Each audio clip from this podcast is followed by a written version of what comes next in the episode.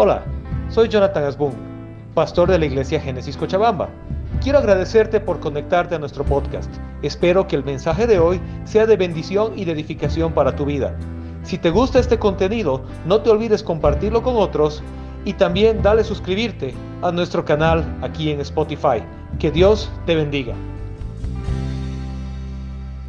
Amén. Amigos, el día de hoy vamos a recapitular un poquito la primera prédica del año. No sé cuántos de ustedes se acuerdan de qué, qué libro leímos el primer domingo de este año. Menos la persona que ha predicado, ¿no? Esa persona no puede hablar. Está aquí también. ¿Nadie se acuerda? El libro, no el versículo, no el capítulo, el libro. ¿Nadie más? ¿Quién dicen por allá? Filemón. Amén.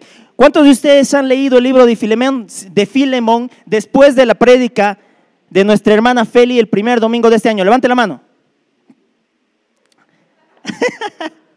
Amén. Espero que después de este domingo sí se animen a leerlo, porque vamos a hablar una vez más de este libro. Vamos a poder indagar un poquito más de la historia de Filemón, de Onésimo y de Pablo. ¿Sí?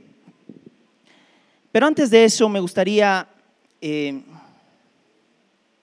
preguntarles, amigos, ¿ustedes son de las personas a las que les gustan que les ordenen cosas? No, ya hay, algunos no, ¿no? Les voy a decir a sus jefes. ¿Les, ¿Te gusta que te ordenen cosas? Que te digan, Claudia, haz esto. O que te digan, no sé, tú pon tu nombre, haz esto. ¿Les gusta a ustedes, amigos? No, no. A muchos no. ¿Cuál es el valor de las cosas si te las tienen que ordenar? Por ejemplo, en tu trabajo, yo, en mi trabajo, tengo diferentes actividades. Yo no espero a que mi jefe me diga, haz esto para hacer las cosas, porque es mi responsabilidad. Y yo estoy seguro que usted también en su trabajo seguramente hace las cosas porque es su responsabilidad. No es que le tienen que presionar para hacer las cosas, ¿no es cierto? Pero muchas veces aquí en la iglesia y leyendo la palabra del Señor, usted espera que se, a, que, a, que, a que el Señor les presione para hacer las cosas bien, ¿o no? Esperamos, ¿no? he escuchado una frasecita que decía, el Señor aprieta, pero, pero no ahorca. Yo digo, está totalmente equivocado. El Señor no aprieta, tú te metes en problemas. Él te saca de ahí. Pero esperamos, esperamos a que el Señor o esperamos a que tus hermanos, tus amigos, tu pastor, tu líder te diga, bro, eso está mal, a pesar de que tú lo sepas, y te presione para hacer las cosas bien, aún sabiendo que tú las deberías hacer, ¿no? De diferente forma. No sé a cuánto les, eh, les, ha pasado, pero de pronto yo esperaba que el pastor me diga, oye, Cristian, tienes que hacer esto. Yo sabía que tenía que hacerlo. No lo quería hacer y esperaba que alguien me diga para hacerlo. ¿Cuál es el valor si yo ya sé que tengo que hacer y espero que alguien me presione? Es mi pregunta. No sé si estamos acostumbrados a ese tipo de presión. A veces es feo. Cuando nosotros estamos solos, amigos, antes de ingresar al tema, me gustaría decir algunas cosas más. Cuando nosotros estamos solos en nuestra habitación, cuando nosotros estamos solos en algún lugar, somos quien realmente somos. podemos estar en, una reunión social, podemos estar aquí en la iglesia, podemos estar en el trabajo, pero cuando usted está solo, solo, no hay nadie alrededor, realmente piensa, realmente hace las cosas que, quiere hacer. ¿Sí? Puedo estar aquí en la, en la iglesia adorando al Señor un rato, puedo escuchar la prédica, puedo encender la televisión y puedo poner Génesis Cochabamba en YouTube o en Facebook y me pongo a ver la prédica, pero de pronto cuando estoy solo realmente soy quien soy. Y ahora voy a entrar a explicar un poquito más eso. Em, en la palabra de Dios en Filemón, en el capítulo 1, del 8 al 12, vamos a leerlo. No sé si me lo pueden poner. Dice esto, por eso, aunque en Cristo tengo la franqueza suficiente para ordenarte lo que debes hacer, prefiero rogártelo en nombre del amor. Yo, Pablo, ya anciano y ahora, además, prisionero de Cristo Jesús, te suplico por mi hijo onésimo, quien llegó a ser hijo mío mientras yo estaba preso. En otro tiempo te era inútil, pero ahora nos es útil, tanto a ti como a mí. Te lo envío de vuelta y con él va mi propio corazón. Ok, la carta de Filemón está escrita por Pablo. ¿Quiénes conocen al, al apóstol Pablo? Levante la mano. Muy bien, Pablo escribió un montón de las cartas del Nuevo Testamento y esta carta va dirigida a Filemón. ¿sí? Y le dice esto, miren, aunque yo tengo la franqueza, aunque yo tengo la autoridad, le dice, aunque yo tengo la autoridad de ordenarte qué tienes que hacer, prefiero rogártelo en amor. Y le dice, yo ya soy anciano, soy prisionero de Cristo, pero te suplico por mi hijo onésimo. Ahora, les voy a explicar un poquito antes de seguir cuál era el contexto de esta historia. La carta de Filemón, la carta a Filemón, fue escrita en un contexto súper extraño. Resulta que Onésimo era un esclavo justamente de Filemón, ¿sí? Eh, en la palabra de Dios no nos explica qué hizo Onésimo, ¿sí? Era un esclavo, pero dice que Onésimo faltó a Filemón, a la, a la familia de Filemón. Muchos teólogos dicen, bueno, puede ser que les haya robado, puede ser que haya pasado algo, que de pronto haya molestado y lastimado a Filemón. ¿Sí? ¿Qué más hace Onésimo? Onésimo les roba, es un supuesto, les roba y aparte se escapa. Un esclavo fugitivo, que, que, era, era algo gravísimo, que un esclavo te haga daño y después se vaya. ¿Qué pasa entonces? Agarra y, Filemón, eh, en vez de desaparecer totalmente de la faz de la tierra, va y busca a Pablo. Pablo estaba en ese momento encarcelado. ¿Hasta ahí estamos todos bien con la historia? Eso es lo que ha pasado. Va, busca a Pablo y Pablo desde la cárcel, no sabemos qué pasó ahí, no sabemos qué le dijo, no sabemos qué pasó, pero Pablo disipula de alguna manera a Filemón, o digo a, a Onésimo, al esclavo fugitivo. ¿Sí? Al esclavo fugitivo, lo, lo disipula. ¿Qué más pasa? Eh, después de disipularlo, agarra y escribe una carta a Filemón, ¿sí? Y le dice, Filemón, mira, yo podría obligarte y decirte, recibí a Onésimo, el esclavo fugitivo que te robó, en mi nombre. Hazlo. Porque eso dice el Señor. El Señor Jesús nos ha, ha venido a la tierra a decirnos que perdonemos, que amemos, que demos la otra mejilla. Él, Pablo podía hacer eso, ¿no? Pero Pablo le dice, no, mira, Filemón, yo te podría obligar a hacer algo, pero te lo voy a pedir. No te voy a obligar. Te pido en amor que recibas a Onésimo una vez más. Ahora entendamos un poquito el contexto de toda la historia. Hasta ahí hemos entendido, ¿no? Tenemos un esclavo ladrón y fugitivo. Tenemos eh, al mismo esclavo que fue a visitar a Pablo. Tenemos un Pablo, un apóstol del Señor, que discipuló a Filemón. O digo, que discipuló a Onésimo. Nadie, nadie me está corrigiendo, muchachos, por favor. que discipuló a Onésimo. Y tenemos un Pablo que agarra y le manda una cartita a Filemón y le dice, eh, Filemón, recibí a este esclavo fugitivo Recibílo en el nombre del Señor. Yo no te quiero obligar a que lo hagas. Apelo a tu corazón.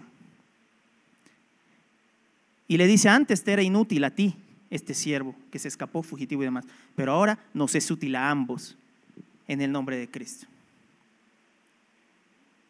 El último versículo dice, te lo envío de vuelta y con él va mi propio corazón. Es interesante, ¿no? Ahora, uno pensará, bueno, o sea, fácil, ¿no? O sea, Pablo le dice, Filemón obedece, lo recibe, recibe a, a Onésimo una vez más. Gloria a Dios, aleluya, listo, todos viven felices y siguen predicando el Evangelio. Pero les cuento que no es tan así, porque el contexto de la cultura en ese momento era diferente. Pablo, al pedirle esto a Filemón, lo desafía de diferentes formas. Y ahora vamos a ir viendo cada uno de esos desafíos para ver si nosotros hubiéramos sido capaces de recibirlo una vez más. Primer desafío, por favor. Pablo desafía a Filemón a perdonar y recibir a un esclavo que huyó. En este tiempo, esa afrenta se pagaba con la muerte. Ok, un esclavo, eh, en ese momento, a un esclavo se lo tenía que tratar bien. Habían diferentes reglas, es, un, un poquito largo ese tema. Pero cuando el esclavo te dañaba, de alguna manera lastimaba a tu familia, te robaba o algo así, incluso tú podías decapitarlo, tú podías matarlo. Era tu esclavo, era tu propiedad. Entonces, en ese momento Filemón tenía todo el derecho de matarlo. ¿Sí? Todo el derecho de matarlo. Entonces, el primer desafío que yo te quiero recalcar ahora es, Pablo desafía a Filemón a pedir, a, perdonar y recibir un esclavo. Imagínate, en ese momento donde todos, todos sabían qué tenía que pasar de manera cultural, Pablo le estaba pidiendo algo completamente raro a Filemón, totalmente extraño. No era normal que yo reciba a un esclavo, que era como que la clase más baja de la sociedad, después de que me haga daño. Tenía el derecho, por ley, de matarlo. Entonces, yo pienso un poquito y lo traigo a la realidad. Y te digo, de pronto hay una persona que a ti te ha hecho mucho daño, que ha hecho mucho daño a tu familia. De pronto hay una persona que llegó, te hizo daño y se fue. ¿Sí? Y resulta que un día en tu tiempo de oración el Señor te muestra a esta persona y te dice, tienes que perdonarlo porque va a volver y lo tienes que recibir. ¿Qué harías tú? Yo les doy un ejemplo que conozco. Eh, unos hermanos. El hermano menor se pidió una cantidad de dinero del hermano mayor, 20 mil, 21 mil dólares, y desapareció. Y el hermano menor, todo ese dinero, esos 21 mil dólares, los recaudó en el transcurso de toda su vida para construirse una casa, para dárselo a sus hijos, soñando en un futuro mejor, y viene alguien y se lo arrebata. Ahora yo te pongo en la, en la posición y te digo, ¿qué pasa si el Señor hoy viene y te dice, esta persona va a volver? Lo voy a traer de vuelta. Recibílo y perdonalo y tratalo como a mí me tratarías. ¿Fácil? ¿Quién dice que es fácil? Levante la mano. Difícil, ¿no?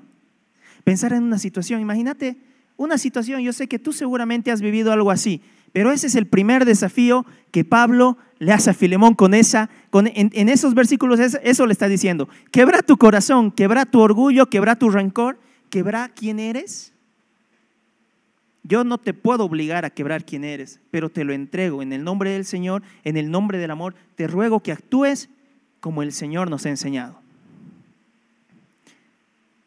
Duro, ¿no? Imagínense que sentía Filemón en su corazón ese rato. Les ha hecho daño, ha huido. Su orgullo, su ego. Él tenía más esclavos. ¿Qué pasaba si un esclavo fugitivo y ladrón él lo recibía? ¿Qué iba a pasar entre sus esclavos? ¿Se iban a, iba a haber una revolución al ver esa, esa diferencia, ¿o no? ¡Wow! ¿Qué, qué, encrucijada más, más dura, ¿no? Qué difícil enfrentar ese desafío que Pablo le hace a Filemón. Enfrentar el perdón a alguien que te ha lastimado y que y de paso recibirlo como me recibirías a mí. No sé qué situación tengas, mi hermano, pero si tú sientes que el Señor te está hablando con esto, yo te pido que des pasos adelante y empieces a hacer las cosas. Y no esperes a que el Señor te diga anda a perdonarlo, sino tú haz las cosas y decidí las cosas en el amor de Cristo, porque Él ya nos lo dijo. Amén. Amén. Duele, no, duele el, amén así, ay, amén. Duele decir amén cuando te dicen algo así. Bro, esa es la vida cristiana. De verdad esa es la vida cristiana. Es quebrar tu mente, quebrar tu corazón, lo tuyo. Dejar de ser tú para ser Él. Realmente una de mis oraciones hace años cuando era universitario y conocí al Señor era, Señor, quiero ver al espejo y quiero verte a ti, no me quiero ver a mí. Y si me veo a mí algo está mal todavía. Quisiera verte a ti, quisiera ver tus acciones en mi, en mi actuar, quisiera, ver tus, quisiera sentir tus pensamientos dentro de mí fluyendo y no solamente los míos. Esa era una, una de mis oraciones hace años y es algo que yo he recordado leyendo una vez más esto, diciéndole, Señor, ¿qué haría yo en esta situación? Hay que quebrarse uno mismo. Segundo desafío. Vamos, por favor. Muy bien, Pablo desafía la mente de Filemón y su naturaleza humana, desafía, con, desafía su reacción carnal esperando una reacción espiritual. Ok, adivinen, ¿quién le llevó la carta de Pablo a Filemón? Imagínense el riesgo, ¿no? El, miedo que tenía Onésimo al ir con su cartita sabiendo que lo podían matar, ¿no? Pero fue obediente, o sea, él llevó la carta. es interesante, ¿no? Es interesante lo que pasa y, y un desafío de Pablo es la reacción que él podría tener ese instante, ¿no? Este, estos días, estas semanas, ustedes han debido ver en la, televisión, hemos visto noticias trágicas, muy tristes, de, eh, bueno, de gente que asesina a otras personas, de violadores por acá, por allá, de jueces corruptos aquí, allá, de muertes acá, de, un linchado por allá. He visto tantas cosas tan trágicas este tiempo. Yo no, eh, el Señor sabe que, que mientras veía las noticias yo no me ponía en lugar de esas personas a las que les quitaron su familia. No puedo, no podría ponerme en ese lugar. Yo le decía, Señor, perdón, pero yo no sé cómo reaccionaría. ¿Cuál sería mi forma de hacer las cosas ese momento? ¿Actuaría espiritualmente hablando, entendiendo lo que el Señor me habló?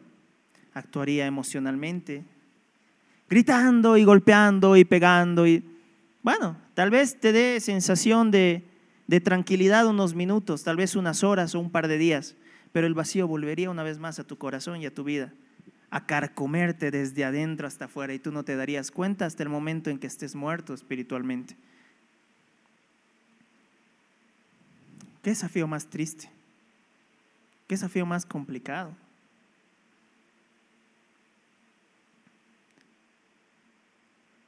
Yo vi también un video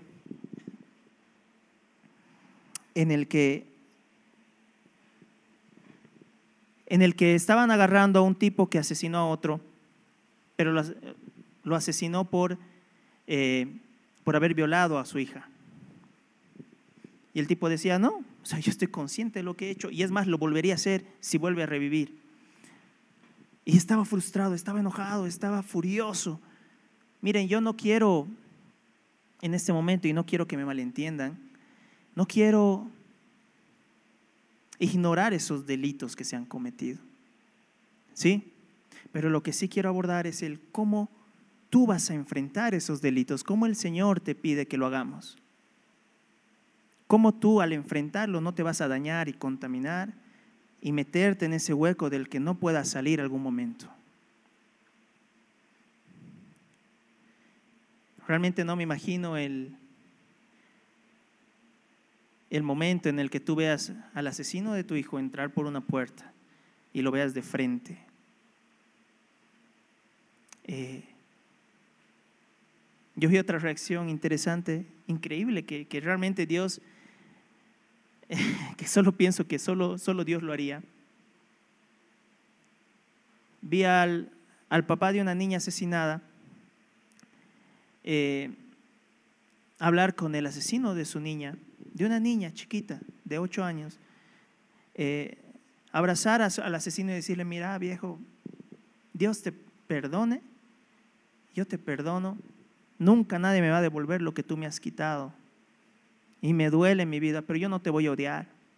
Yo no te voy a odiar, porque yo no he nacido para odiar. Yo he nacido para amar. Y aunque me duela, quiero amarte.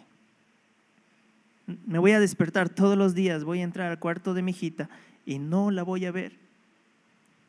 Pero no te voy a odiar, porque no vale la pena meterme yo también a eso.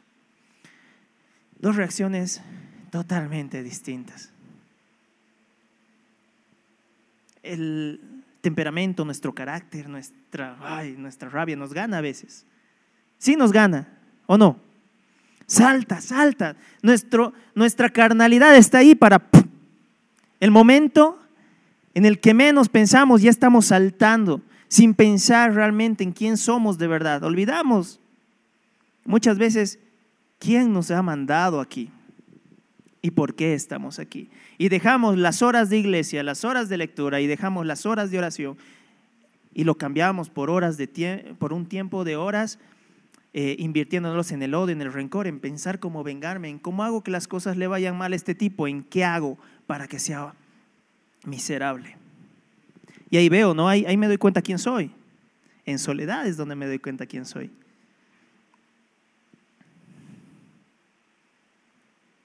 Vamos con el siguiente, por favor.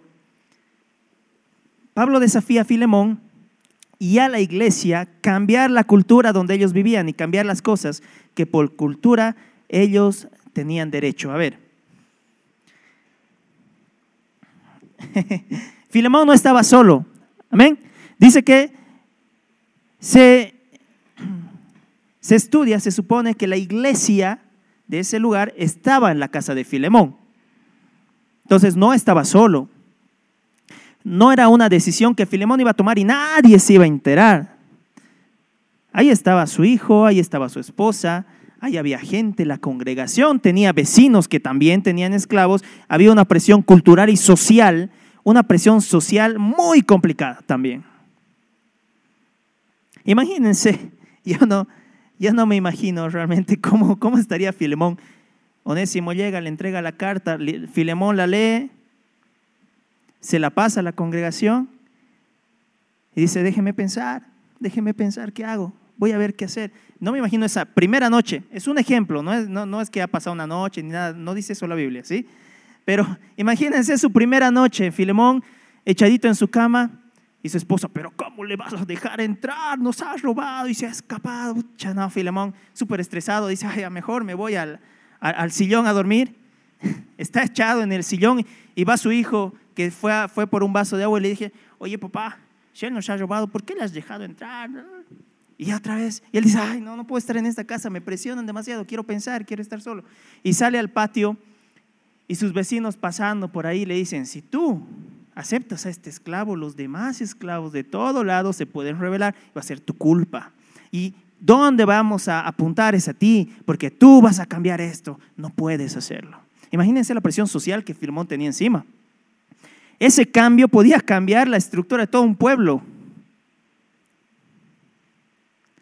Imagínense tener esas vocecitas todo el tiempo en tu mente.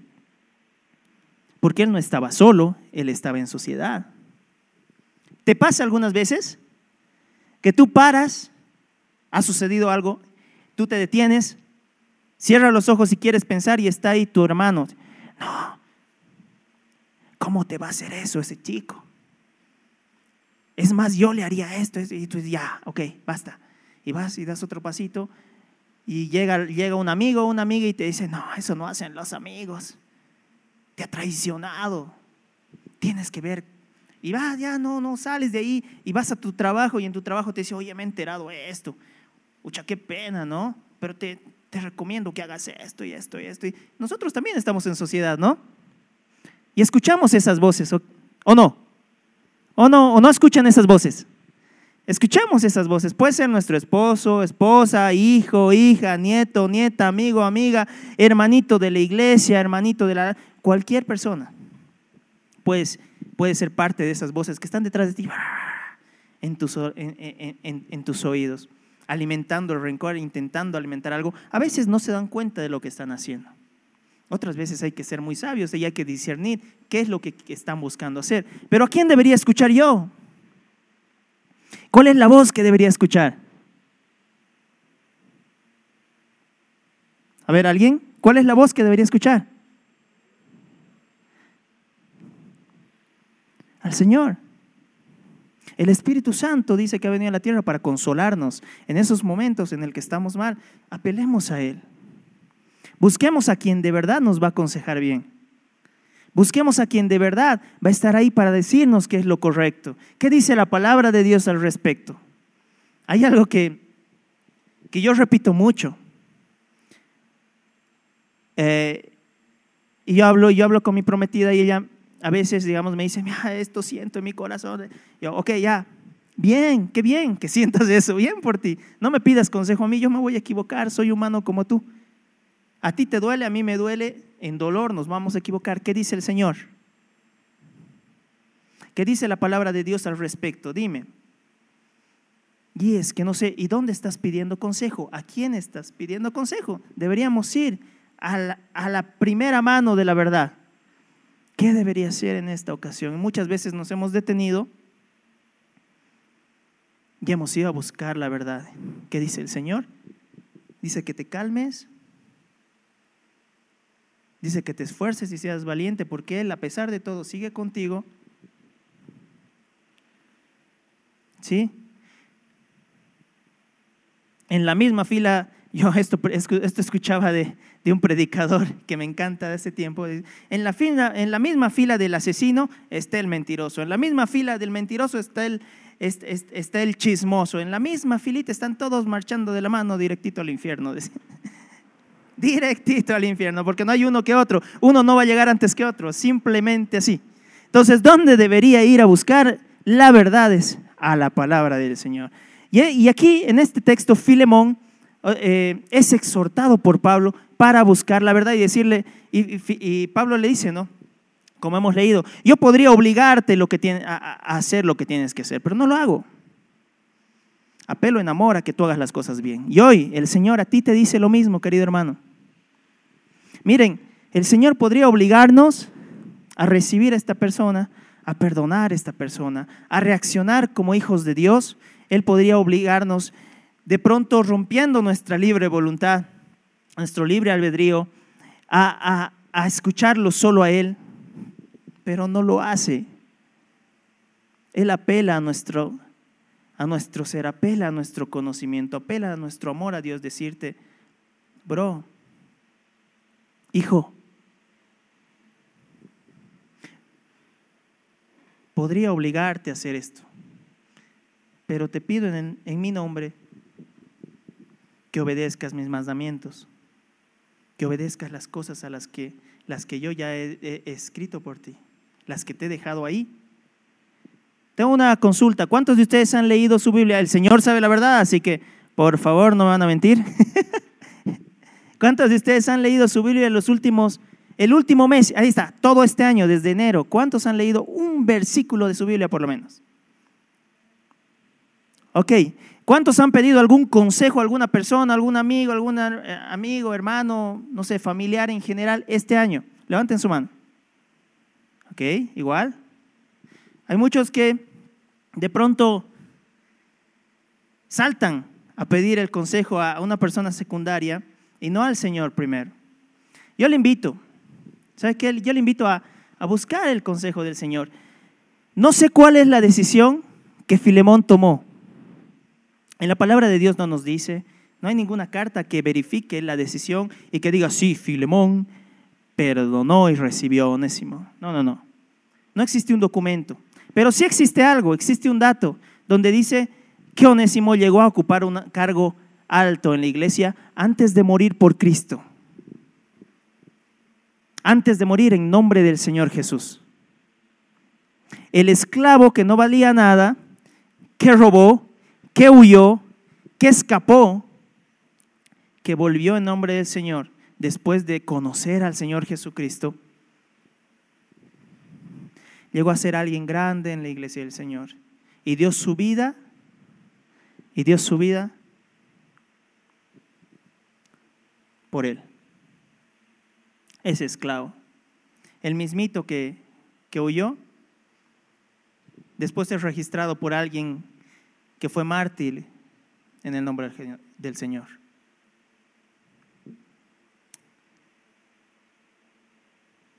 Me imagino la decisión que Filemón tomó. Puede ser, sí. Puede ser. El día de hoy, hermano, con todo esto, yo solamente quiero decirte algo para terminar. En la palabra de Dios, en Lucas 6, 27, 28 y 29, vamos pasando por esos, por favor. Dice esto, por favor, ayúdame a leer, vamos. Dos, tres. Pero...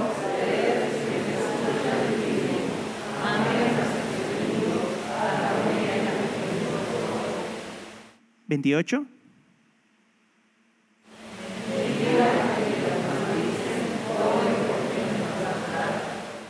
¿29?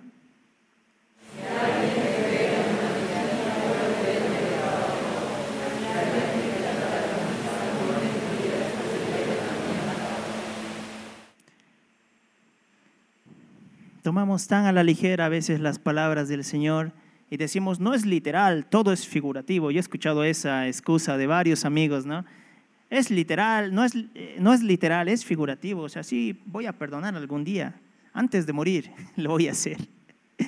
Pero el Señor es claro, ama a tus enemigos, bendice a los que te maldicen, perdona a los que te hieren. Un ejemplo mejor del momento en el que Filemón recibe esa carta no encuentro realmente en las cartas de Pablo es el mejor ejemplo, que quebró una sociedad, quebró una persona y quebró una cultura. Tres cosas fueron quebradas en cuatro versículos de la palabra de Dios en un momento en la historia. No sabemos qué implicaciones tuvieron las decisiones de Filemón. Lo que sí sabemos es que tú y yo, cristianos, estamos aquí. Usted y yo, que nos mira por las redes sociales, estamos aquí.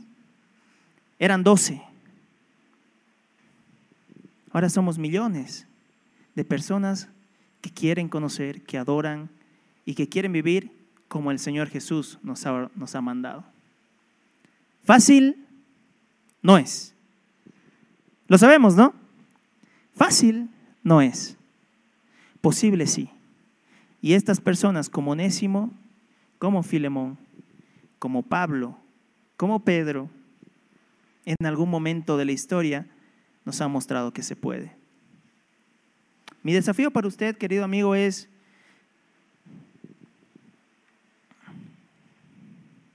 que piense en este momento, por favor, mientras oramos, que piense en este momento en esa persona, en esas personas, en ese grupo, en esa empresa. No sé cuál será.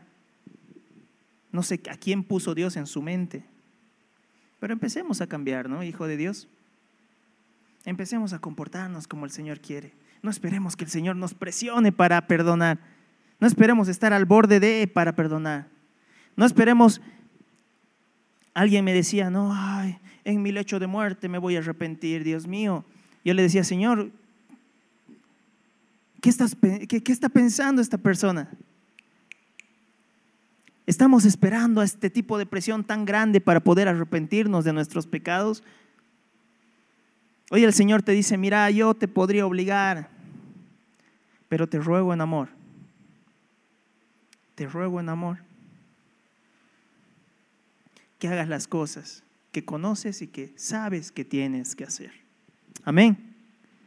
No sé cuántos de ustedes quieren hacer eso, pero hoy le pido que ore por estas personas, esta empresa, este lugar, no sé a quién puso Dios en su corazón, y se lo entregue al Señor y sea como Él diga, no como usted lo sienta, ni como le digan a usted, ni como usted quiera, que sea lo que Él, él diga. Amén. Yo les invito a ponerse de pie, por favor, queridos amigos. Vamos a orar. No olviden el desafío de pensar y orar en este momento por esas personas. ¿Sí? Decirle, Señor, quiero ser un cristiano de verdad. Quiero ser como tú. Ese es mi objetivo. Papito amado, te agradezco, Señor. Gracias por este tiempo. Gracias, papá, porque, porque tú eres bueno. Porque a pesar de todas las circunstancias, problemas y dificultades, sigues ahí. Te agradezco, papito amado, porque no soy la mejor persona, pero sigues aquí. Te agradezco, Señor, porque todos los días tengo arranques de ira. Señor, todos los días actúo como, como mi carne quiere que actúe, porque no pienso en ti antes de tomar decisiones, porque ni siquiera te busco, Señor, perdón. Quiero conocer tu verdad. Quiero conocer la verdad. Quiero conocer la verdad, Señor. Hoy mis amigos, papito, están orando en este momento por tal vez esa persona que, que les ha quitado el sueño mucho tiempo, Señor. Yo te pido que les des paz, que convenzas, amado Espíritu Santo, de los pecados que ellos han cometido. Tú eres el único que puede hacerlo. Permite a nosotros, Señor, no meternos en ese juego, Señor. No permite, Señor, que nosotros nos metamos en ese hueco y sigamos cavando, sino que sea tu presencia la que nos haga salir. Danos paz, danos la seguridad de dónde vamos a estar después. Escucha la oración de tus, de tus hijos, Señor, en este momento. Escucha cada palabra que ellos te están diciendo, Señor. Y sana, sana esos corazones. Sana esas mentes Sana, Señor. Saca ese rencor, ese orgullo y esas cosas que ellos sienten tal vez al recibir este momento un pedacito de tu carta, donde nos pides que recibamos y perdonemos a esas personas, ese lugar donde nos han hecho daño, Señor. Haznos valientes para enfrentar nuestra decisión de ser cristianos y actuar como tú quieres que actuemos, Señor. Te pido en tu nombre, papá, que tú transformes sus corazones, mi corazón, y que no escuchemos la voz del mundo susurrar a nuestros oídos, Señor. No escuchemos la voz del mundo hablarnos y cambiar nuestra perspectiva y nuestra visión, Señor. El día de hoy, papito amado, te entrego la vida de mis amigos de todos los que están aquí, de todos los que nos ven, papito, y también de los que no están en este momento por diferentes circunstancias. Bendice y sostén los amados Espíritu Santo. Te agradezco, papá. Eres bueno. Te amamos. Amén.